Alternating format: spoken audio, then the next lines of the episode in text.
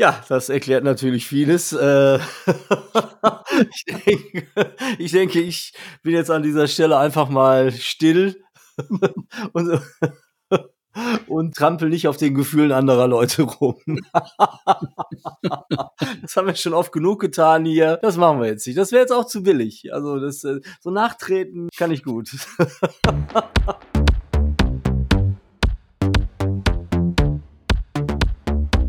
Disco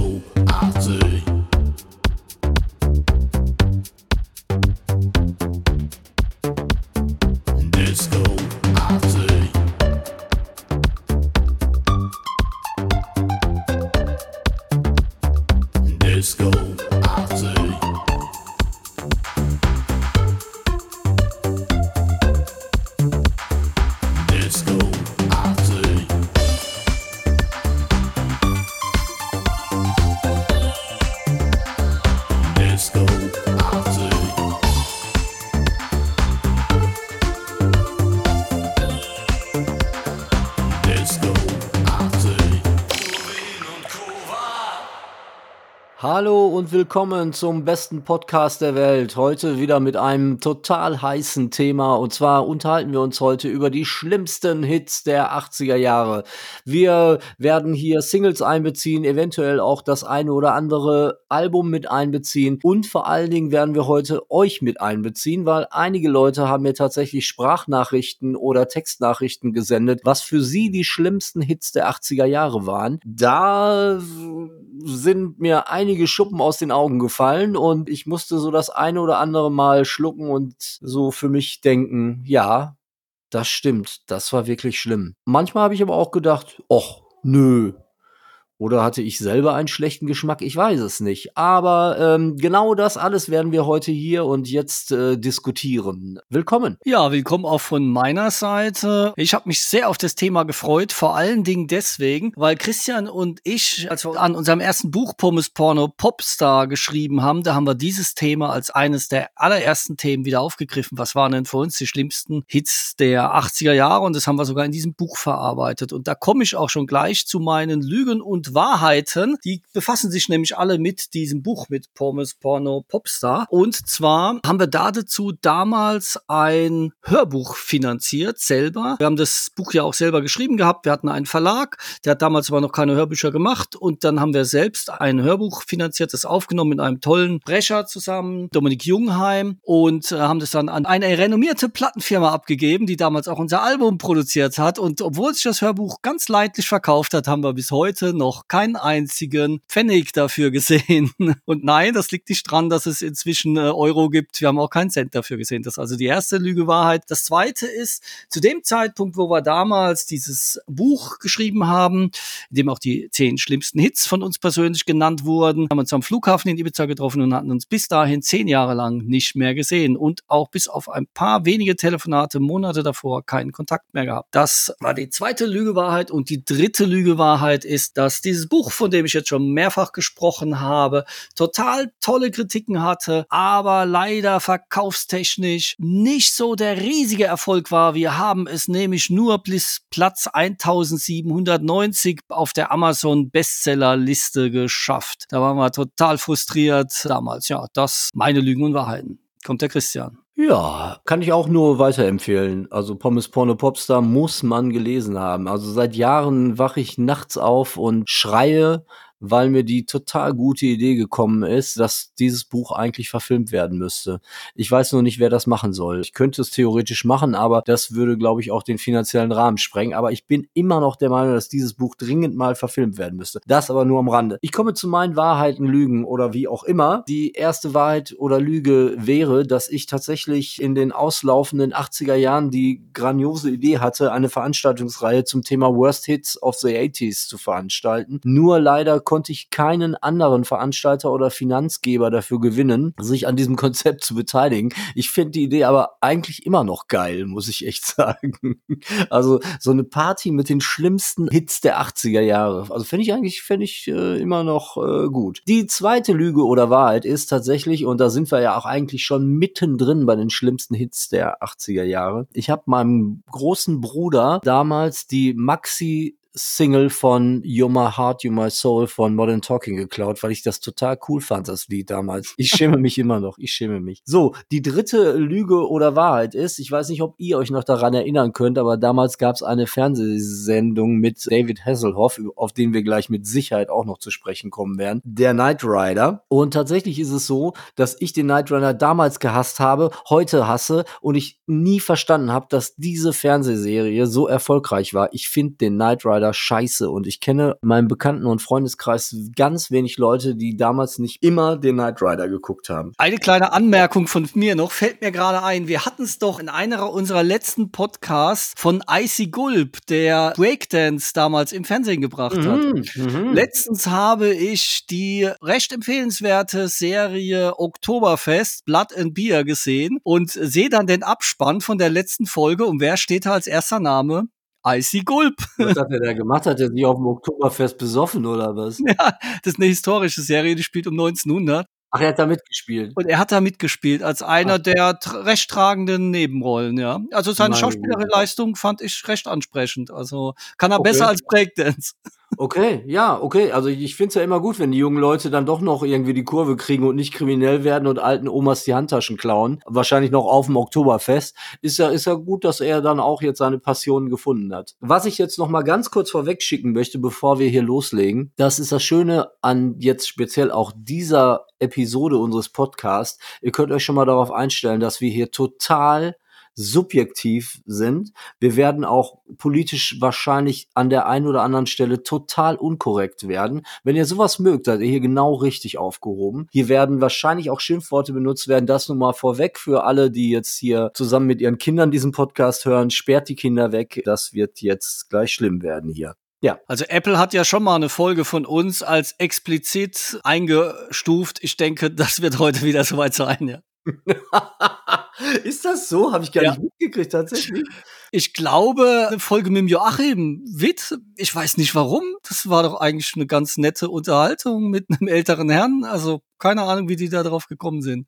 Also mit Mark Benecke hätte ich es noch verstanden. Da waren die Themen ja schon etwas Hardcore-mäßiger, auch bedingt natürlich durch seinen Beruf. Interessant, aber wahrscheinlich hat Joachim irgendwelche Schweinereien rausgehauen. Also das äh, kann, kommt ja schon vor. Aber wir haben diesmal tatsächlich also auch eine kleine Umfrage gestartet und haben unsere Podcast-Hörer gefragt, was waren denn eure schlimmsten Hits? Da werden wir jetzt das eine oder andere auch mal raushauen, bevor wir dann später zu unseren eigenen Votings kommen, würde ich sagen. Ne? Ja, fangen wir an damit. Ja, wir können auch gleich mit dem ersten Prominenten ja. anfangen. Und zwar Markus Reinhardt, ex-Wolfsheim, hat sich geäußert und schreibt auf die Frage, was waren deine schlimmsten 80er Jahre Hits? Schreibt er, wenn ich genau darüber nachdenke, waren eigentlich damals 99 Prozent Anti-Hits. Also das ist, das ist mal ein Statement, würde ich sagen. Kann ich so nicht unterschreiben? Wusste ich gar nicht, dass Markus so verbittert ist. ne, ich glaube nicht verbittert, aber er hat schon einen sehr hm, speziellen Musikgeschmack, was die 80er angeht und wenig Sachen, die er wirklich mag, sind erfolgreich gewesen. Das äh, weiß ich ja. Also er hat ja auch eine Playlist zusammengestellt damals für seinen Podcast. Da ist jetzt kein einziger Song drin, den man so klassisch als Hit mhm. kategorisieren würde. Das sind aber alles gute und spannende Songs. Also, mhm. Mhm. Ja. Gehen wir jetzt einfach hier mit unseren Textnachrichten ein Stück weiter. Herr äh, Kai Niemetz, äh, der unseren Podcast auch schon lange verfolgt, schreibt, äh, nimm den hier, mein absoluter Albtraum-Song aus den 80ern. Die Rede ist von Bruce und Bongo Geil. Der Kai hatte den YouTube-Link mitgeschickt und ich habe mir das Lied nochmal angehört. Das ist wirklich schlimm. Das ist richtige Scheiße. Und die Typen sehen auch so zum Kotzen aus. Unglaublich. Ich weiß, ich gehe davon aus, dass sie das sind. Ich gehe auch davon aus, dass sie Perücken tragen, weil die, also das ist unbeschreiblich. Die sehen so scheiße aus. Gut, Perücken tragen und scheiße aussehen, da haben wir auch gewisse Erfahrungen drin in diversen ja, Videos, ja, auf gut, die wir später noch zu sprechen kommen ja, werden. Aber genau, also den Ball sollten wir eigentlich flach halten, da hast du vollkommen recht. Sehr flach. Kein guter Doppelpass. Ein junger Herr Bruno Lichti schreibt, ich schmeiß da mal Spliff Carbonara rein. Finde ich gar nicht, muss ich ehrlich sagen. Also, ich, das ist mit Sicherheit nicht der geilste Song von Spliff, aber ich finde ihn eigentlich sogar ganz cool. Naja, also wenn du mich fragst, finde ich nicht, dass die überhaupt einen geilen Song gemacht haben, Spliff. Also ich konnte mit denen nie was anfangen. Heute Nacht ist mega geil. Ich fand die immer, ich weiß auch nicht, das war für mich so eine 70er-Band. Die haben die Älteren in der Schule gehört und so. Und die, die irgendwie ältere Brüder hatten, die cool sein wollten, haben sowas auch gehört. Für mich war das Gepose. Also Ja? ich konnte damit nichts anfangen, ja. Bin ich jetzt nicht. Spliff war ja die Nina Hagen Band. Ja, ja, ich weiß. Hartwig Mitternegger oder so, der hat ja auch hinterher noch alleine weiter Musik gemacht. Ja. Da gibt's ähm, echt ein paar ganz coole Sachen von dem. Immer mehr, immer mehr, immer Ja, mehr. okay, der, ja, das Ja, stimmt. cool, ja, cool. Ja, aber speziell in Carbonara ist jetzt nicht so, dass ich davon gelaufen bin, wenn der Song in der Disco lief oder das Radio ausgeschaltet hätte, aber es war schon kurz davor. Also der hat es nicht in meine Top 10 geschafft, aber in die Top 100 würde ich schon sagen, ja. Daniel Dressler schreibt, Hallo Christian, die 80er Jahre hatten ihre Schattenseiten, aber ganz furchtbar fand ich Jennifer Rush, I Come Undone. Auf meinem ersten 80er Jahre Sampler, den ich als Teenager hatte, war der Song, den ich konsequent weitergeskippt habe, weil äh, ich dieses Geknödel nicht abkonnte. ja, Jennifer Rush hat geknödelt, das ist auf jeden Fall wahr. Ehrlich muss ich sagen, ich habe noch nicht mal eine Meinung zu Jennifer Rush. Ich glaube, die ist mir immer auf den Sack gegangen. Ja, also ich kann mich an You're My Destiny erinnern. Oh ja, oh ja. Ai, ja, Den ja, ja. fand ich gar nicht so schlecht, aber da war ich noch zu jung, um einen vernünftigen Musikgeschmack auszuprägen, würde ich jetzt mal behaupten. Aber der hat mich zumindest nicht gestört. Die späteren Sachen waren dann nicht so mein Ding. Wenn ich mich recht entsinne, ist einer der größten Jennifer Rush-Fans Dieter Bohlen. Ich meine, er hätte auch mal irgendwann mit ihr was produziert, aber Mhm. auf jeden Fall immer, wenn es darum ging, einen Vergleich zu sehr guten Sängerinnen herbeizuführen oder herbeizuleiten, dann zitierte er immer Jennifer Rush. Aber das spricht jetzt nicht unbedingt für Jennifer Rush. Also Ja, aber meine, die konnte schon gut singen, aber so diese Rockröhren waren jetzt nicht wirklich mein Ding. Also auch Bonnie Tyler war ja sehr erfolgreich in den 80ern auch. Klar kann die gut singen, aber die Stilistik hat mir halt nicht zugesagt. Ich hab's eher mit dem Gepinze von Robert Smith gehabt. Sowas hat mich halt mehr ab Mhm. abgeholt. Ganz witzig, ich würde jetzt einfach mal unsere erste Sprachnachricht einspielen. Und zwar kommt die von unserer allseits geschätzten Bianca Stücker, mit der wir ja auch schon einige Sachen verbrochen haben. Ihr müsst das hören, ich kann das gar nicht beschreiben. Ich spiele das mal ein. Als junger Mensch hatte ich das Gefühl, I've been looking for freedom sei ein gutes Lied. Ich habe mir sogar die Single gekauft, das weiß ich noch, und ähm, den ganzen Tag hintereinander äh, abgespielt. Und das Allerschlimmste ist, zu der Zeit wusste ich schon, dass es bessere Lieder gab, denn das Lieblingslied davor war This Corrosion von den Sisters. Daraus habe ich aber nichts gelernt, sondern liebte hartnäckig I've been looking for freedom.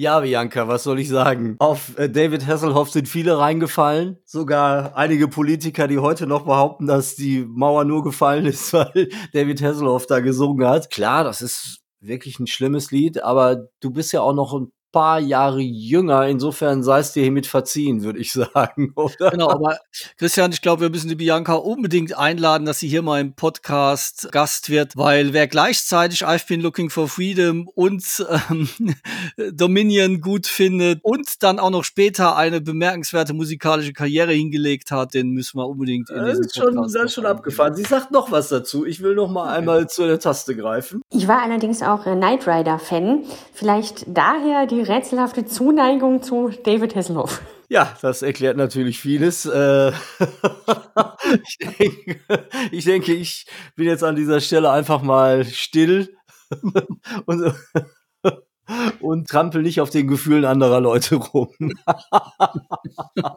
das haben wir schon oft genug getan hier. Das machen wir jetzt nicht. Das wäre jetzt auch zu billig. Also das äh, so nachtreten kann ich gut. Disco-artig. Es ist ja tatsächlich so, dass die 80er wirklich nicht nur gute Hits hervorgebracht hat. Wir reden hier wirklich von ganz, ganz schlimmen Verbrechen an der Menschheit. Ne? Ich möchte da jetzt mal einen reinhauen. Äh, Woodpeckers from Space. Du erinnerst dich, ne? Ist mir jetzt also auch im Zuge der Themenauswahl hier nochmal eingefallen. Und ich glaube, wir hatten es auch in unserer Top 10 war es, glaube ich, nicht drin. Ne? Für mich war immer das Schlimme an dem Song, stell dir mal vor, du nimmst diesen Song innerhalb von zwei Stunden aus purem Scheiß im Studio auf, ja, einfach nur so, was, was ich, weil du deiner siebenjährigen Tochter eine Freude machen kannst. Anders kann ich mir nicht erklären, wie so ein Song zustande kommt. Aber dann wird der weltweit erfolgreich und du musst dein ganzes Leben diesen scheiß Song spielen. Das ist ja eine furchtbare Strafe für die. Mm, Ja, das ist natürlich auf der einen Seite eine furchtbare Strafe, auf der anderen Seite vielleicht auch ein ganz, ganz klares Zeichen, dass es doch einen Gott gibt. Ist, also die gerechte Strafe will ich. Ne? Also, deswegen, ihr jungen Leute da draußen, passt auf, wenn ihr anfangt Musik zu machen, was ihr da für einen Scheiß fabriziert. Und denkt immer daran, im schlimmsten Fall müsst ihr es genauso wie die Rolling Stones bis zu eurer Rente durchziehen. Das ist schon wirklich schlimm. Ja, wen haben wir denn noch hier? Ich komme noch mal, ich hau noch mal einen Textkandidaten raus hier. Und zwar ist das der Herr Ralf Kovacic. Mein absoluter Favorit äh, für den schlechtesten Song kommt von Modern Talking mit dem Track Give Me Peace on Earth von einem 86er Album äh, In the Middle of Nowhere. Tatsächlich kann ich zu diesem Song gar nichts sagen, hab mir deswegen den Song noch mal auf YouTube angeschaut und das ist so eine Art Weihnachtslied. Also es ist so, es, die beiden stehen da in einer unsäglich beschissenen Pappmaché-Kulisse und es schneit. Das ist wirklich schlimm, das Lied. Wenn ich mich recht erinnere, war das die erste Ballade, die die als Single veröffentlicht haben. Also nachdem sie ja fünfmal den gleichen Song veröffentlicht hatten, haben sie dann auf einmal eine Ballade gemacht, die sich dadurch ausgezeichnet hat, dass sie genauso wie die anderen Songs waren, nur halb so schnell. Fand ich auch furchtbar. Ich glaube, der hat mich gar nicht so sehr genervt wie die anderen, weil da habe ich schon abgeschalten gehabt. Da waren das schon nur noch Lachnummern gewesen, über die man sich lustig gemacht hat. Ich habe von ihnen Sherry Sherry Lady bei mir auf meiner All-Time Top 10 auf äh, Platz Nummer 7. Da hat's mich wirklich angefangen. Ich glaube, das war die dritte Single. Da habe ich dann echt gedacht, das kann's doch nicht Obwohl ich den sein. Text total geil finde von Cherry Cherry Lady. Ja, genau. Zu David Hasselhoff, den, den habe ich auch bei mir auf Platz 6 gesetzt. Das war schon sehr Mhm. bitter, dieser Song. Also Mhm. die Gerüchte, dass David Hasselhoff in irgendeiner Form was dazu beigetragen hätte, dass die Mauer gefallen ist, die sind völlig haltlos. Das wollte ich jetzt nur noch mal kurz sagen. Ja, ich hab's, ich hab's im Telegram-Account von Xavier Naidoo gelesen. Und dann, genau, ja. da muss schon was dran sein. ja, ja, natürlich. Ja, das, äh, das kannst du jetzt so nicht, ne? Also, das ist ja jetzt ganz billig hier. Ich glaube, wenn er den Song vorher veröffentlicht hätten, da hätten die Leute mit Musikgeschmack, die es sicherlich auch in der DDR gab, die hätten die Mauer noch zwei Meter höher gemacht. Ich habe ja einen alten Weggefährten, mit dem ich damals zusammen auch redaktionelle Arbeit äh, bei einem Musikmagazin geleistet habe. Mein Freund äh, Dirk Hoffmann, der hat auch was zu sagen. Den lassen wir jetzt mal hier kommen. Eine Sekunde und los geht's. Ja, wo viel Licht ist, gibt es natürlich auch viel Schatten. An richtig schlechte Alben aus den 80ern kann ich mich gar nicht erinnern. Die habe ich, glaube ich, auch nicht gehört. Aber durch das Radio, durch die ganzen Hitparaden hat man natürlich auch viele schlechte Hitsingles mitbekommen.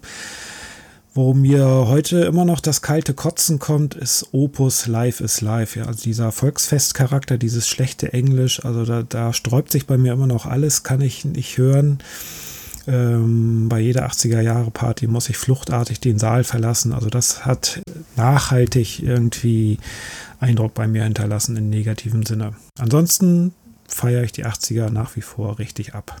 Ja, Dirk, von dieser Stelle aus nochmal Danke zu sagen, dass du diesen Song jetzt hier mit in die Waagschale geworfen hast. Also, das ist auch einer meiner absoluten Albtraum-Songs. Bitte, bitte, ihr jungen Leute, lest Pommes Porno Popstar und dann werdet ihr noch mehr zu diesem Lied erfahren und auch meinen persönlichen Leidensweg vielleicht auch ein bisschen nachvollziehen können. Ganz, ganz, ganz, ganz, ganz schlimmes Tennis. Ich hasse alles. Ich hasse die Band, ich hasse die Typen, ich hasse das Lied, ich hasse diese Attitüde und er trifft es wirklich ganz gut mit äh, Bierzelt Rock. Das ist Mhm. ganz schlimm. Ja. Ganz schlimm. Wenn ich mich recht erinnere, hast du den auch auf eins, Platz eins deiner all-time schlimmsten Songs der 80er gesetzt. Ja. Äh, ja, ich fand den jetzt auch schlimm, aber auch nicht so tragisch. Aber gerade weil der so ein Mega-Hit war, natürlich um, umso tragischer, wenn man sich überlegt, was für andere geile Songs in den 80ern doch Mhm. viel, viel, viel mehr verdient hätten, Mega-Hits zu werden. Aber die Welt ist leider nicht so schön, wie wir sie uns in unseren kleinen Köpfen manchmal ausdenken. Hier, das ist ein bisschen kontrovers. Eine junge Dame, Sarah Bockermann, sagt folgendes zum Thema schlimme Hits. Hey, ähm, tatsächlich 99 Luftballons von Nena. Ich fand die früher immer schon ganz peinlich und schlimm. Das ist immer mein Song, um mir an der Theke was zu trinken zu holen oder auf Toilette zu gehen, weil das schalte ich tatsächlich auch immer weg, wenn es im Radio läuft. Ja, Nena ist für mich äh, ganz, ganz, ganz rotes Tuch. 99 Luftballons finde ich auch scheiße. Wenn ich mal genau drüber nachdenke, ich muss das jetzt auch sagen, aber das ist auch ein schlimmer Song. Eigentlich ist das ein schlimmer Song. Also ich find's von all ihren Singles und ich fand einige ganz gut. Anywhere, Anyplace, Anytime oder Haus der drei Sonnen hat mir damals gut gefallen, aber 99 Luftballons hat mir auch nie. Ich fand den Text jetzt auch sehr, sehr banal. Also diese aufgeklebte Friedensbotschaft. Es war halt ein Riesenerfolg. Das, manchmal ist es halt auch einfach so, dass die einfachen und die super Klischees sich durchsetzen. Und das war hier so der Fall. Musikalisch hat er mir auch nicht sonderlich gefallen. Also ich habe nichts gegen Nena gehabt damals. Ich fand auch ein paar Sachen von ihr wirklich gut. Leuchtturm zum Beispiel hat mir auch gut gefallen. Super eingängig, super simpel gemacht, aber fand ich cool. Aber den jetzt im Speziellen würde ich mir jetzt auch nicht freiwillig anhören wollen mehr, ja. Ja, aber schon interessant, ne, dass es auch dann so weit auseinandergeht. Ich meine, es war halt sehr kommerziell, ne? Und auch, glaube ich, eine der größten Hits von Nena, ne? Naja, es war ja auch in der USA Nummer eins Hit. Es gab ja nur damals Nena und Falco mit Rock Me Amadeus, die damals dort in der USA Nummer eins geworden sind. Und das ist schon eine Besonderheit gewesen. Und es hat sicherlich auch für sie. Ich fand es eigentlich schade, dass sie hinterher musikalisch fand ich sie viel besser, viel straighter auch und auch textlich besser. War der Erfolg aber halt nicht mehr so da. Also jetzt zum Beispiel gerade ein Song wie Haus der drei Sonnen, der ja um Spielsucht geht und so weiter, aber das nicht so plakativ erzählt, sondern schon relativ schön worden. Den fand ich inhaltlich eigentlich ganz gut, aber da ist sie ja schon komplett verrissen worden immer. Da war das ja alles kein Erfolg mehr und, und dann war Nena-Bashing und so, obwohl ich damals fand, das waren eigentlich die besten Sachen, die sie gemacht hat. Ähm, Mhm. aber so ist es halt, ja. Aber ich unterscheide auch immer grundsätzlich für mich selbst. Es gibt äh, viele Songs, die ich ganz, ganz schlimm finde, die aber eigentlich gar nicht schlimm sind. Die werden nur dadurch schlimm gemacht, dass sie dich dein ganzes Leben lang begleiten und Ja. äh, dass sie halt auch totgespielt werden. Also für mich ist, äh, U2 zum Beispiel, das ist äh, also Sunday Bloody Sunday. Ich, ich krieg wirklich Mhm. Wirkreiz, wenn ich dieses Lied höre. Was man kann jetzt nicht sagen, dass das ein schlechtes Lied ist Mhm. Aber das ist halt so rauf und runter genudelt und durchgebumst worden, dieses Lied, dass es irgendwann auch nicht mehr hören kannst. Und das führt dann auch oft dazu, dass man so, so, so eine Aversion gegen spezielle Songs entwickelt. Zu viel Input von bestimmten Songs führen wahrscheinlich dann auch zu äh, Hass und Übelkeit. Ja, und es gab natürlich auch das spezielle Phänomen, dass in bestimmten Situationen bestimmte Songs liefen, an die man dann Erinnerungen hatte. Also das im negativen wie im positiven Sinne. Ich kann mich zum Beispiel erinnern, dass ich mal, wir hatten das ja in der Folge Liebe in den 80ern mit meinen Problemen, Frauen anzusprechen und kennenzulernen in den 80er Jahren. Und ich habe einmal auf dem Autoscooter eine Frau in Mannheim auf der Messe angesprochen und da lief La Isla Bonita und die ist tatsächlich mit mir Autoscooter gefahren. Seitdem Ja, La, La Isla Bonita ist mit dir Auto, Autos. Nein, die Frau, die ich angesprochen habe, ist mit mir Autoscooter gefahren oder Okay. das Mädchen damals, da war Ja. ich ja vielleicht 15, 16, weiß nicht genau. Und da lief La Isla Bonita. Das war halt für mich ein tolles Erlebnis, mit der Autoscooter zu fahren. Und dann war dieser Song super positiv besetzt. Auf einmal fand ich eine Madonna gut. Früher fand ich die nie gut. Inzwischen, naja, aber den Song höre ich immer noch eigentlich gern, ja. Und mein, der ist jetzt auch nicht besser oder schlechter als die anderen Songs von Madonna, ja. Und das ist nur durch den Moment geprägt. Und so war es auch umgekehrt, dass in bestimmten Situationen bestimmte Songs liefen. Die haben dann gar keine Chance gehabt. Es hatten weder was mit dem Künstler noch mit dem Song zu tun gehabt. Die waren dann auf der persönlichen Hassliste aus irgendwelchen Gründen, ja. Also ich habe hier noch eine ganz interessante Liste von Reuters tatsächlich. Ich weiß jetzt nicht, das ist von irgendeinem Musikjournalisten. Da sind ein paar ganz, ganz gute Sachen drin, finde ich. Und zwar haben wir einmal hier von Taco, Putting on the Ritz. Mhm.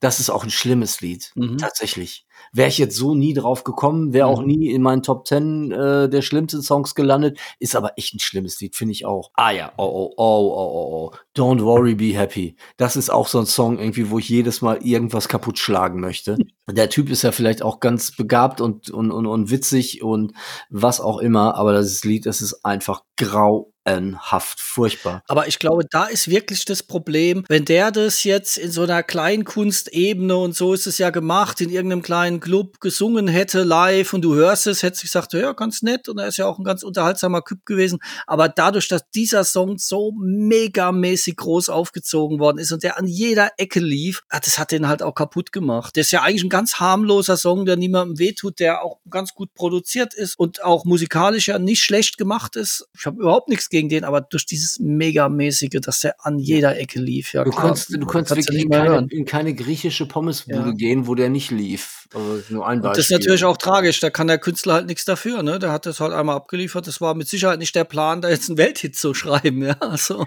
Ja, er war, er war glaube ich, schon ziemlich alt, als er das gemacht hat. Also der, der musste nicht mehr so viel Zeit mit diesem Song verbringen. Rock Me Amadeus von Falco ist tatsächlich auch in dieser Liste, finde ich jetzt überhaupt nicht. Bin ich jetzt auch nicht. Also ich bin gerade voll auf dem Falco-Trip, habe mir sehr viele alte Falco-Sachen wieder angehört. Finde es immer noch faszinierend, wie viele tolle Songs er geschrieben hat. Es gibt auch Sachen, die gefallen mir nicht. Also speziell jetzt so, die sehr stark in den Rap-Bereich gingen. Aber jetzt zum Beispiel ein Song wie Wiener Blut, der damals auch kein Hit mehr war, den finde ich einfach, der ist super produziert, der ist auch textlich toll. Und auch das Video ist perfekt dazu. Also ich, da war er schon so auf seinem Höhepunkt, fand ich. Also und Ja. auch Rock Me Amadeus. Mein, der Song wundert mich nicht, dass der in der äh, USA äh, auch Nummer eins war. Die Backgeschichte dazu ist übrigens, dass Falco sich ja geweigert hat, den Song zu singen. Er hat sogar auf den Aufnahmen gesagt, ich protestiere gegen diesen Song. Er hat äh, weder den Song geschrieben noch den Text gemacht. Das hatten ja die Boland-Brüder für ihn gemacht, weil er der Auffassung war, ich kann als Wiener nicht über den Salzburger Mozart reden. Das ist total unangemessen und er fand albern auch und hat sich geweigert, hat es dann aber halt eben trotzdem gemacht, war ziemlich betrunken damals, wo er den dann aufgenommen hat. Als er dann Nummer eins in der USA wurde,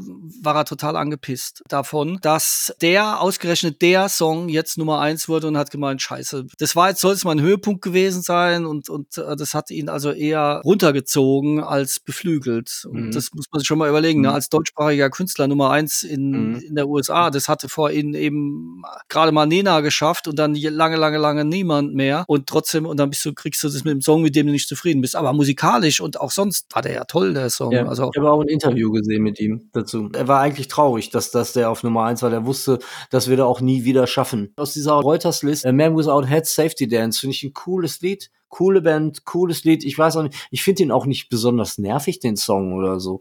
Aber na gut, ich finde ihn ganz, ganz schlimm. Ja, ich fand Ja. den schon nervig, aber das lag einfach dran, weil der ständig auch in den Discos lief. Und es war jetzt kein Song, der mich sonderlich angesprochen hat. Und es war dann, weißt du, so, die kennst ja diese Situation, ne? Halb zwei Uhr nachts in der Disco, du denkst, gehe ich jetzt oder gehe ich nicht? Ja, eigentlich muss ich nach Hause und so. Und dann läuft gerade so ein Scheiß und du denkst, jetzt klaut er mir wieder jetzt fünf Minuten von meinem Leben und dann willst du doch noch da bleiben und dann kommt danach Sunday, Bloody Sunday und dann denkst du, oh, jetzt kann ich jetzt auch nicht mehr hören und ja.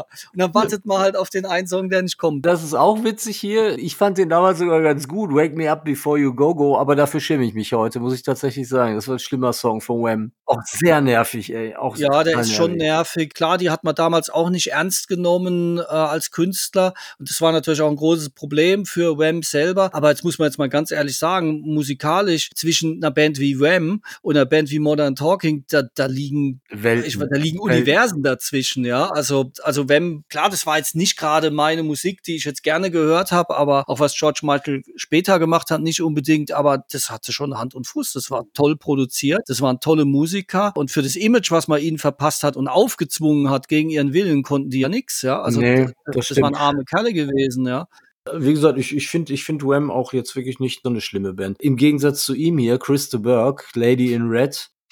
Oh, Burgh ist wirklich, der ist wirklich ganz schlimm. Ganz, ganz schlimm. Ich weiß auch nicht, was in die Welt gefahren ist, dass dieser Mensch so erfolgreich ist. Ich finde es furchtbar. Da hatten wir es doch mal davon, dass er mal auf Rock an Ring gespielt hat, ne? Mit High on Emotion, wo der einzige Song, der irgendwie nicht so schlagermäßig war, wo dann irgendwie so eine verzerrte Gitarre so Pseudo-Härte symbolisieren sollte, ne? Und dann schafft er das damit auf Rock am Ring. Das war so völlig unpassend. Die Also, beiden letzten aus dieser Liste, das äh, so Platz zwei und Platz eins, die werde ich jetzt nicht hierher zitieren, weil da werden wir gleich noch von hören. Okay. Ist aber auch schön, dass die das ähnlich sehen wie wir oder in dem Fall wie du. Ja, wir machen noch mal hier, das ist der Danny Wedel, der hat auch noch was zu sagen dazu. Moment, wir hören mal da rein. Moin.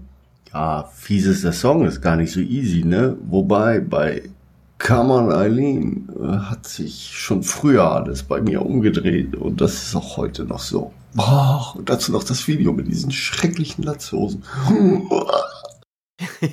ja, Danny, dazu ist auch schon alles gesagt worden. Ich weiß gar nicht, wann haben wir darüber gesprochen, aber ich glaube, wir haben auf jeden Fall schon mal darüber gesprochen. Über die Dixie Midnight Runners, ne? Genau, der war auch in deiner Liste der damaligen schlimmsten Top Ten Hits war der dabei. Da kann ich mich noch dran erinnern, dass du dich da sehr ausführlich so ausgelassen hast. Ganz schön. Männer ja. dürfen keine Latzhosen tragen. Punkt. Sei denn, sie arbeiten auf einer Farm und müssen irgendwelche Kühe von hinten, weiß ich nicht. Oder sie sind Peter lustig. Oder sie wohnen in einem Bauwagen und erklären kleinen Kindern die Welt. Dann dürfen sie auch eine Latzhose tragen. Sonst bitte immer am Latzhosenregal vorbeigehen, ihr jungen Leute. In der Tat, ein sehr, sehr schlimmes, sehr, sehr schlimmes Lied. Hier haben wir den Herrn Frank Henschke. Mal schauen, was der zu sagen hat. Hallo Thomas, hallo Christian, der Frank hier aus Wolfenbüttel. Meine Top 3 Anti-Hits der 80er wären auf jeden Fall Nummer 3, 19 von Paul Hardcastle, eigentlich kaum noch hörbar heutzutage. Nummer 2, Red Red Wine von UB40, gruselig. Und am schlimmsten fand ich immer Nummer 1 Bobby McFerrin mit Don't Worry, Be Happy. Ganz, ganz schlimme Musik. Macht's gut. Ciao. Also Red Red Wein, ja, das ja, fand ist ich auch, auch schlimm. Ne? ganz schlimm. Ich, ich wundere mich, also jetzt muss ich echt sagen, ich wundere mich, warum ich den nicht auf meine Top 10 draufgepackt gepackt habe, weil der hätte das echt verdient. Ich fand immer, der klingt so, wie wenn er irgendwie einen Telefonhörer verschluckt hat oder so beim Singen. UB40 fand ich ganz schlimm, ja. UB40 ja. ist auch, man weiß nicht, was es ist. Es ist schon Reggae, aber es ist äh, Reggae für, für Sechsjährige. Es gibt ja wirklich gute und, und, und auch sehr, sehr spezielle Reggae-Musik. Und UB40 ist halt wirklich so eine Kirmeskapelle, die Reggae spielt. Und das ist halt ganz, ganz schön. Red Red Wine ist ja. wirklich ein ganz genau. Und also der Bandname UB40, das ist ja der englische Arbeitslosenantrag, der Formularname vom englischen Arbeitslosenantrag das ist der UB40. Tatsächlich? Ja, irgendwo habe ich das mal in der Bravo oder so aufgeschnappt. Und das impliziert ja eine gewisse Sozialkritik, aber die kann ich jetzt bei einem Song wie Red Red Wine oder bei, bei diesem Auftreten von dieser Band überhaupt überhaupt nicht feststellen. Also keine Ahnung, was da mal da war, was dann irgendwie pulverisiert worden ist in, in dem Erfolg oder im roten Wein oder wo auch immer drin. Ja. Wen haben wir hier noch? Den Herrn Heiko Nehmer haben wir hier noch. Mal schauen, was der zu sagen hat. Hallo Christian. Da du ja selbst weißt und auch immer betonst, dass die 69er die besten sind, weißt du natürlich auch, dass wir da gern mal was vergessen. Zumal die 80er ja mittlerweile unglaubliche 40 Jahre her sind. Dennoch habe ich da mal was zusammengestellt, den ein oder anderen Song, an den ich mich noch immer, aber wirklich ungern erinnern möchte. Meatloaf, I Do Anything for Love. Heinz Rudolf Kunze, Dein ist mein ganzes Herz. Klaus Lageband, tausendmal berührt. Münchner Freiheit, ohne dich unglaublich. Juliane Werding am Tag, als Conny Kramer starb. Was habe ich noch? Fool's Garden, Lemon Tree und Rednecks, Cotton Eye Joe. Aber es fiel mir auch was ein, was ich euch auch unbedingt mitteilen wollte. Und hier geht's um die Best Metal Hymn ever written. Und das ist Halloween, Keeper of the Seven Keys. Auch wenn das nicht so wirklich zu unserer Musik passt. Aber das höre ich immer wieder gern und das ist für mich wirklich die beste Metal-Hymne, die je geschrieben wurde. Okay, also lasst es euch gut gehen, bleibt gesund. Bis dann, euer Heiko. Sehr schön. Ja, er hat da einige gute Treffer gelandet, würde ich mal sagen. Gerade die deutschsprachigen Sachen, ja. Da muss ich intervenieren. Also bei Münchner Freiheit, die ich auch ganz schlimm fand. Immer ganz, ganz mhm, schlimm. Ja. Aber ohne dich ist wirklich ein geiles Lied. Alles andere würde ich jetzt so unterschreiben, aber da muss ich protestieren quasi. ich habe das auch gehasst, auch diesen Song. Andere Produktionen, andere in englischer Text vielleicht auch oder anderes Auftreten. Vor allem das Problem war echt, das Auftreten der Band war so was von peinlich. Das, das hat alles überlagert. Mag schon sein, dass das ein guter Song war. Cotton Eye Joe oder wie heißt das von Redneck? Ja, ja das, das war schlimm. Das ist ganz, ganz schlimm. Das ist ganz, ja. ganz schlimm. Gut, weil ich mir nicht sicher bin, ob das in den 80ern erschienen ist. Aber nichtsdestotrotz, egal, das ist schlimm. Das ist ganz, ganz ja. schlimm. Bei Klaus Lage naja, also ich, ich fand den damals gar nicht so schlecht, den Song. Der war natürlich auch so ein Mega-Hit, dass er überall durchgelaufen ist, aber es war immerhin, muss man ja doch schon sagen, mal was anderes als deutscher Schlager und auch was anderes als NDW. Also es war immerhin eine Entwicklung von deutschsprachiger Musik, die was anderes gemacht hat. Und Klaus Lage jetzt so als Typ fand ich jetzt auch nicht unangenehm. Es war jetzt überhaupt nicht Ich meine schon, Art. Ich schon. Aber na, der war schon sehr engagiert und natürlich hat er auf jedem SPD-Parteifest gespielt wahrscheinlich und so. Jetzt, wenn du mich gefragt hättest, soll Klaus Lage oder Westernhagen sterben, hätte ich mich überlegen müssen. Also, Was für eine Überlegung. du weißt als römischer Imperator. Ja, ja, okay, okay. Bei wen schicken wir zu den 15 Löwen die Arena? Also hätte es bei mir sehr, sehr lange gedauert, bis da Klaus Lage dran gekommen wäre. Ja. Also der hätte, der Ja. hätte viele Runden überstanden, auch gegen andere. Weil als Typ fand ich den jetzt nicht, auch wenn es wirklich nicht meine Welt war, eher, aber ich konnte dem nichts Negatives. Viele Runden überstanden. ja klar, weil Westernhagen sofort tot gewesen wäre. Oder über die Tribüne abgehauen wäre. Hätten wir Herbert Grönemeyer auch damit reingetan in die, in die Arena? Nein, nein, nein. Herbert Grönemeyer hätte die Stadionmusik machen dürfen. Den fand ich ja auch nie so toll als Musiker, aber ich muss natürlich schon sagen, dass er dann auch andere Sachen wirklich jetzt so drumherum sehr, sehr gut gemacht hat. Also gerade was ja auch sein Grönland Records und so, was er da gemacht hat und wiederbelebt hat. Also ich glaube, der Mann hat schon einen sehr, sehr guten Musikgeschmack. Das finde ich nur nicht in seiner Musik und in seinen Texten wieder. Aber ich glaube, als Typ ist der wahrscheinlich ganz gut, ja. Den können wir auch mal einladen hier. Der kann auch lustige Geschichten erzählen, wenn er kommen würde. Wir könnten noch mal, hier habe ich auf jeden Fall noch einen alten Wegbegleiter, den Herrn äh, Michael Schamowski. Ja, hören wir mal. Hi Christian, du alter Second Decay Weggefährte. Lang, lang ist her. Mittlerweile trage ich die gleiche Frisur wie du. Meine absolute Hater-Single der 80er ist Life is Life von Opus. Als die 84 rauskam, war ich 15. Kurz danach war ich auf zwei Hochzeiten eingeladen und die Leute haben sich dutzende Mal am Abend Life is Life gewünscht. Also so eine jugendliche Seele, da bleibt was hängen. Das schlimmste Album der 80er ist 10 Songs von Hubert K. 1986. Ich hatte mich so auf das neue Album gefreut und dann fing der auf einmal an, nur Englisch zu singen und es war grausam langweilig, bis auf Limousine, das konnte man sich noch anhören, aber ich war sehr enttäuscht. Ansonsten macht weiter mit Disco 80. Ich finde den Podcast total klasse und freue mich auf jede neue Folge, die kommt. Bis dann, Michael. Da haben wir es wieder, ne? Life is Ja. life. Aber Michael, warum hast du irgendwelche Leute, die mit 15 heiraten? da stimmt doch was nicht. Hubert Kawal, ich, die englischsprachigen Sachen haben mich ehrlich nie so richtig interessiert. Ich kenne auch eigentlich auch nur Limousinen und das fand ich ganz okay. Aber war da nicht, ist der Something I Should Know drauf auf 10 Songs?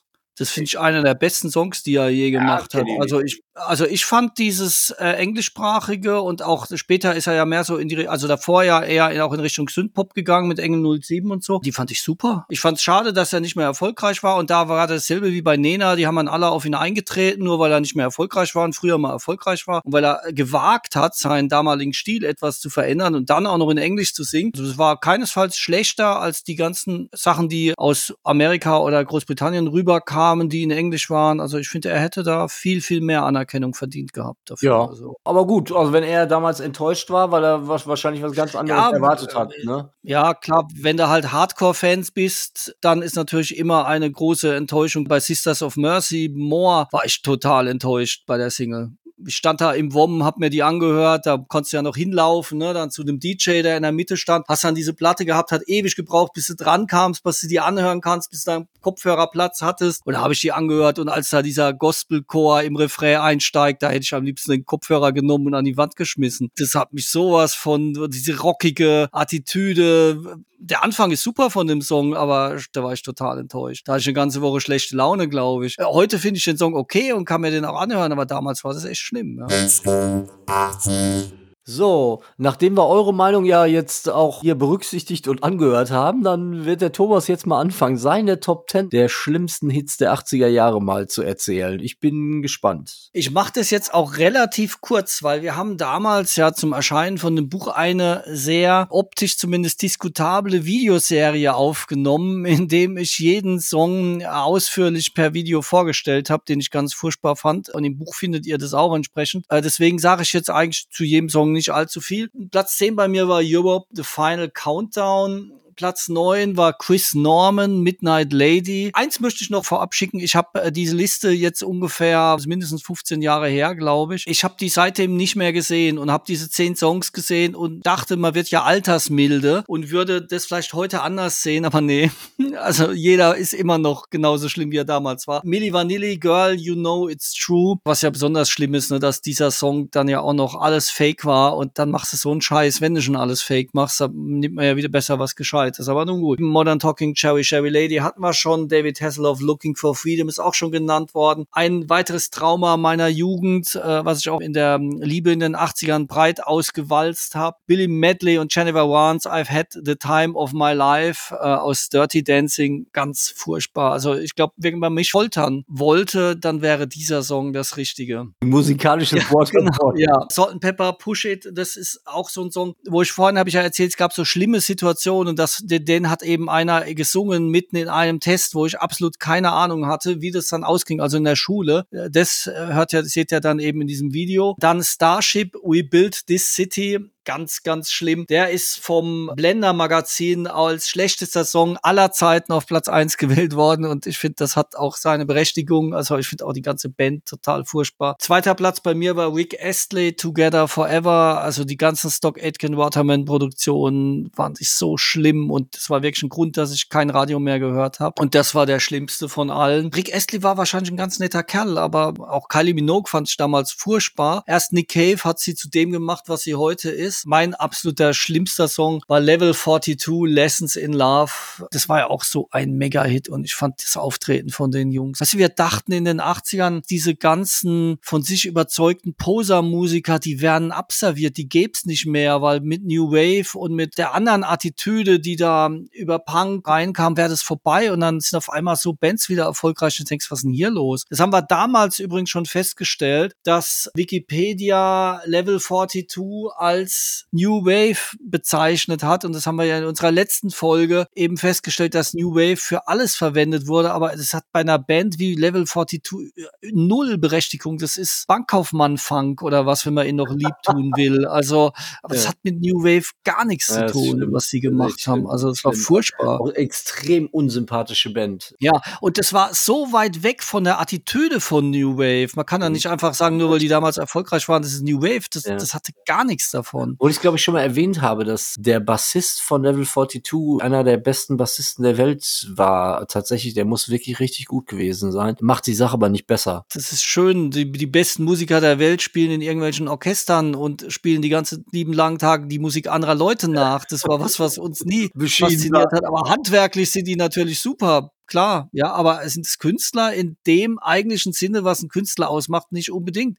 Das wäre so, als ob es andere Leute gäbe, die eine Profession darin sehen, Picasso-Werke nachzumalen und sich dann als Künstler bezeichnen. Da hast du wohl recht. Ja, nicht. Jetzt sind wir ganz schön in Fettnäpfchen getreten. Und deswegen hau ich auch direkt jetzt mal hier meine Top 10 raus. Platz 10, Simply Red, Money's Too Tight to Mention. Äh, Ich finde äh, Simply Red scheiße, ich finde den Typen scheiße, ich finde die Musik scheiße. Was soll ich noch dazu sagen? Geier Sturzflug. Im Buch habe ich es, glaube ich, auch auf den Punkt gebracht, also als Musiker verkleidete Taxifahrer. Ganz, ganz schön. Ich weiß nicht, was, was sie sich dabei gedacht haben. Äh, Dexy Midnight Runners, Come on Aline hatten wir ja schon. Äh, wirklich auch schlimm. Matt Bianco, Yeah, Yeah ist auch für mich so ein absolut rotes Tuch, dieser Song. Ich, dieser Typ, dieses, da, furchtbar. Ich fand es gar nicht so schlimm mit Bianco, aber das hatte ich damals auch, glaube ich, schon gesagt, weil das war halt irgendwie wenigstens was anderes. Das hat gar nichts groß gewollt. Ich habe das auch nicht als kalkuliert empfunden, weil niemand hat damals, ich weiß nicht, wie man das nennen soll, was sie gemacht haben, schon so eine Art Jazz-Touch. Das hat ja niemand gemacht. Das war irgendwie auch so eine Band, die halt ihr Ding gemacht hat und zufällig nach oben gespült worden ist. Dass das alles extrem künstlich war von ähm, Auftreten und so, ja, okay, geschenkt, aber Ich erinnere mich grau daran, dass es irgendeine MTV-Preisverleihung gab, wo die Fine Young Cannibals sich mit Matt Bianco geschlagen haben. Tatsächlich ist es zu einer körperlichen Auseinandersetzung gekommen. Was jetzt genau der Kern des Pudels war und was der Auslöser dieser Schlägerei war, weiß ich nicht. Aber das war auf jeden Fall eine Gruppe. Wahrscheinlich haben sie es auch vorher sich im Backstage überlegt oder so. Keine Ahnung. Fine Young Cannibals, She Drives Me Crazy. Also Eben, die haben sich drum gestritten, wer den schlimmsten Song der 80er gesch geschrieben hat. Ich fand Fine Young Cannibals immer okay, das haben wir, aber die Diskussion haben wir schon sehr häufig geführt. Aber klar, der Song ist auch tausendmal durchgenudelt worden. Wenn ich mir was von Fine Young Cannibals anhöre, dann ganz sicher nicht stehen. Ähm, und dann haben sie auch ein sehr, sehr schlimmes Remix-Album später dann veröffentlicht. Das hat angefangen mit, dass die Leute gemeint haben, sie müssten dann von ihren Alben Remix-Alben machen und da war ein Remix schlimmer als der nächste. Also ganz, ganz furchtbar. Also da kann ich es schon bestätigen, das machst du eigentlich nicht. Aber sie haben gewusst, wann vorbei ist. Ich wundere mich immer noch, dass von denen kein Revival gab, weil das Ah, war wirklich bestimmt eine große Nummer damals. Nee, Ich glaube, die wollen einfach Oder nicht. sie müssen nicht mehr. Ich hätte wahrscheinlich für sie mitgekloppt gegen Matt Bianco, wobei ich die gegen die ja auch nichts habe. Aber die hätten sich einen anderen aussuchen sollen, da hätte ich mitgeholfen.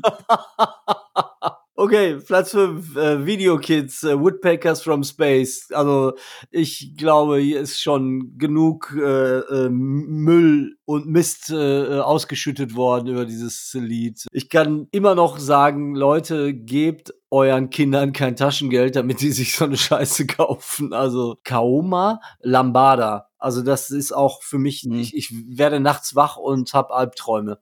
Heute noch. Da hat es auch angefangen mit diesen blöden Choreografien, ne? Ja. Dass auf einmal alle Leute glauben, sie müssen jetzt nach irgendwelchen vorgefertigten Tänzen auf Songs tanzen. Das Ja. gab's ja vorher Ja. nicht. Stell dir mal vor, The Cure hätte eine Choreografie gemacht für einen ihrer Songs. Ich war mehrmals in meinem Leben dann in einer Situation, wo ich hätte auf Lambada tanzen sollen, nur weil irgendwelche Leute meinten, das muss man jetzt hier tun. Dieses Phänomen hat sich ja dann äh, später auch noch mehrfach wiederholt und es war nie geil. Musical Use Pass the Dutchie, also fand ich auch ganz, ganz schlimm. Ganz, ganz, ganz, ganz, ganz schlimm. UB40 Red Red Wine hatten wir schon und Ja. dann auf Platz eins bei mir wirklich der schlimmsten Songs aller Zeiten, Opus Life is Life, äh, hatten wir auch schon erwähnt. Ja, also da haben wir schon einigen äh, Mist hier zusammengetragen, würde ich mal sagen.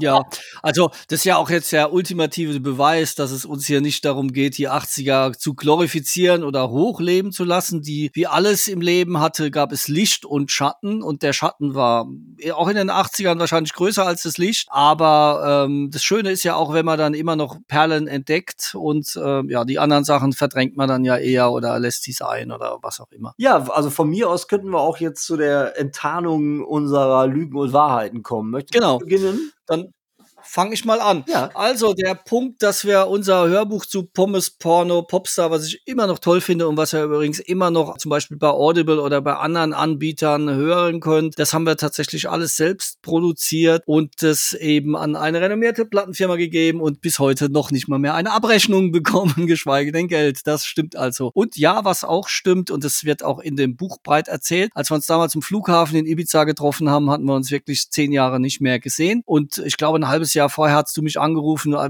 mitten in der Nacht, da lag ich in China, das wird auch im Buch breit erklärt, wie das war. Also dieser Teil der Geschichte stimmt. Viele andere, die wir dort erzählt haben in Pommes, Porno, Popstar, stimmen nicht so ganz. Aber vieles von dem, was wir in Ibiza damals dann erlebt haben bei den Aufnahmen, ist da auch noch drin. Ich denke da an Frau Ola Ketal, die gab es zumindest mal, sagen wir es mal so. Was dann demnach nicht stimmt, ist, dass unser famoses Buch es nur bis Platz 1790 in den Amazon Bestseller Charts geschafft hat. Ja, das stimmt deswegen nicht, weil wir haben es tatsächlich bis Platz 1789 geschafft.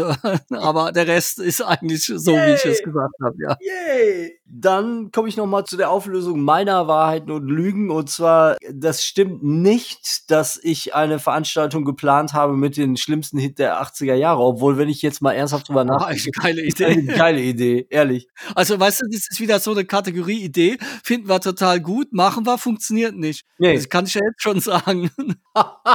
Wenn man jetzt mal genau drüber nachdenkt, wollen wir denn einen ganzen Abend mit schlimmen Songs verbringen? Ich weiß es nicht. Ich denke, es ist eine ganz entscheidende Frage des Alkoholpegels. Also ich glaube, ganz ehrlich, wenn das jetzt so, ein- also wenn es noch Zeiten wie mal wieder gibt, wo die Leute weggehen, ja, und auch in unserem Alter weggehen und bereit sind auch zu tanzen und vielleicht was zu trinken, wenn so ein Club das machen würde, der Alkoholumsatz an dem Abend wäre wahrscheinlich dreimal so hoch, wie bei irgendwo die besten Songs laufen, weil die Leute würden natürlich geplant sich das schön trinken. Es könnte ganz amüsant sein. Könnte man Also- auf Mallorca machen eigentlich, finde ich. Das eigentlich ja. Ja. Gut, aber das machen die ja nur, das nennen sie nur anders. Das- Es stimmt tatsächlich, dass ich meinem Bruder die äh, You My Heart, You My Soul Maxi geklaut habe. Es ist wirklich wahr. Und es stimmt natürlich auch, dass ich Knight Rider total scheiße fand. Tut mir leid, Bianca. Verzeih mir. Das wären jetzt meine Lügen und Wahrheiten gewesen. Und ich würde sagen, dann sind wir auch schon fast wieder am Ende. Genau. Und dann würde ich auch sagen, es ist schön, dass ihr so zahlreich mitgemacht habt, euch beteiligt habt. Das freut uns, wenn wir sicherlich wieder mal machen. Wie immer könnt ihr uns ja einfach eine Nachricht schicken an Schickt uns eine Nachricht an Christian at Purwin und Kova zusammengeschrieben, ausgeschrieben, purwin und Kova.com. oder halt eben per Facebook oder wo auch immer ihr uns kontaktieren wollt. Ist auch immer toll übrigens, wenn ihr unseren Podcast bewertet oder abonniert, dann verpasst ihr nie eine Folge. Wir haben ja noch mal eine EP rausgebracht digital, die sogenannte Bandit EP und das ist auch wieder ein schöner Hinweis auf die Zeit, über die wir gerade reden. Bandit ist ja einer der Songs gewesen, einer der ersten, den wir damals auch in Ibiza geschrieben haben. Und ich kann mich noch sehr gut erinnern, wie wir da in diesem kleinen verranzten Hotelzimmer und das war, wenn ich mich recht erinnere, nach einem Song, den du schon vorher geschrieben hattest, mitgenommen hattest, das Meer war Bandit, der erste, den wir da zusammen geschrieben haben. Und ich war sowas von geflasht, als dass es so funktioniert, dass du dich Jahre nicht mehr siehst. Und auf einmal sch schreiben wir so einen Song zusammen aus dem Nix heraus. Das hat mich wirklich geflasht und deswegen war es auch einer der Gründe, weswegen wir den jetzt nochmal neu aufgenommen haben in einer 12-Inch-Version auf der EP mit anderen exklusiven Songs. Ja, lohnt sich reinzuhören, aus meiner Sicht, äh, genauso wie auch unser 12-Inch-Album und alle anderen Sachen auch. Also bei Bandcamp gibt's übrigens eine tolle Funktion, man kann die gesamte Diskografie einer Band kaufen. Macht es einfach mal, macht uns glücklich. Jedes Mal, wenn ich dann E-Mail bekomme, dass einer alles von uns gekauft hat, denke ich, cooler Typ oder coole Frau, super. Kommt ab und an übrigens vor, Christian, ne? Du also Ja, kriegst von dem Geld ja nichts, ne, was da reinkommt. Also ich kann demnächst hier mein Haus anbauen noch, ne? Ja, ja. Plan gerade den Swimmingpool. Aber läuft ja auf jeden Fall. Ja. So, meine Lieben, ihr hört jetzt das erste Kapitel aus dem Buch Pommes Porno Popstar und äh, wir wünschen euch viel Spaß. Ihr könnt euch auch das ganze Hörbuch mal anhören. Das macht irgendwie Sinn, finde ich. Genau, viel Spaß da damit. Diesmal eben kein Song, wir wollen euch nicht damit so überfordern. Gibt's dann das nächste Mal wieder von uns. Also, ciao. Purwin und Kova. Pommes Porno Popstar. Mit Kommentaren von Christian Purwin und Gott. Gelesen von Dominik Jungheim. Du, ich würde auch 5 Kilogramm Hackfleisch in die Charts kriegen. Dieter Bohlen. Dallas, Dienstag, 21.06. 3 Uhr 1. Als Christian mich anrief, befand ich mich im Zustand fortgeschrittener Verwesung. Pardon, ich meine natürlich Verwirrung. Denn ich lag jenseits der zivilisierten Welt auf ein paar löchrigen Holzbrettern und träumte von endlosen Stränden, romantischen Sonnenuntergängen und explodierenden Atomkraftwerken. Lange nichts mehr von dir gehört, sagte Christian. Wie geht's dir so? War alles, was ich von mir geben konnte, denn ich befand mich am anderen Ende der Welt. Es war mitten in der Nacht und ich hatte schon seit Tagen nicht mehr mit einem Menschen gesprochen. Erinnerst du dich an die Bürgschaft für die Pommesbude, die du mir gegeben hast? Christian klang so unschuldig wie ein Dreijähriger, der den Weihnachtsbaum abgefackelt hat, samt elterlichem Haus und dem als Weihnachtsgeschenk verpackten Hamster. Schlagartig war ich hellwach. Ja klar, antwortete ich und richtete mich auf. Top-Lage, fast keine Miete, super Kunden, die besten Pommes des Ruhrgebiets. Ein idiotensicheres Geschäft, bei dem nichts schiefgehen kann, selbst dann nicht, wenn die Welt untergeht. Tja, Christian räusperte sich umständlich. Es ist schief gegangen. Was? Ich bin pleite und muss die Kredite zurückzahlen in einer Woche. Ich zwickte mich in den Arm. Ins Bein und dort, wo es besonders weh tut. Doch ich war tatsächlich wach. Was denn für Kredite? Ich hab doch nur für einen gebürgt. Wieder räusperte Christian sich umständlich. Das ist ja das Problem, sagte er. Deinen Kredit kann ich nicht zahlen und den von den Hells Angels auch nicht. Du hast dir Geld von den Hells Angels geliehen? Ich war versucht, mich schon wieder zu zwicken. Warum das denn? Ich hatte mich an geldgeile Betrüger ohne Moral und Ethik ausgeliefert. Ich kenne die Hells Angels, unterbrach ich ihn. Aber offensichtlich nicht die Deutsche Bank. Die haben nämlich meine ganzen Einkünfte mit der Pommesbude an der Börse verzockt. Und als ich am Jahresende von der Steuer überrascht wurde, haben sie mir, weil der DAX doch gerade so viele Chancen biete, doppelt so viel wie nötig geliehen. Und das haben sie dann auch verzockt. Anschließend bin ich zu den Hells Angels, weil ich dachte, schlimmer kann es nicht kommen. Ein erneutes umständliches Räuspern von Christian verriet mir, dass es sehr wohl schlimmer gekommen war. Was passiert, wenn du die Kredite nicht zurückzahlst? fragte ich. Fänden sie dir dann die Pommesbude? Das haben sie schon lange. Er seufzte. Am Ende habe ich noch alles versucht, sogar 17 Sorten Currywurst angeboten, aber es hat nichts genutzt. Die letzten sechs Monate habe ich gleichzeitig als Chauffeur, Bäcker und Musikjournalist gearbeitet. Aber die drei Jobs haben gerade mal ausgereicht, um die Zinsen zu zahlen. Jetzt hat das Musikmagazin dicht gemacht und ich kann mich nicht arbeitslos melden, weil ich ja noch zwei Jobs habe. Und von meinem schlimmsten Nebenjob habe ich dir noch gar nicht erzählt.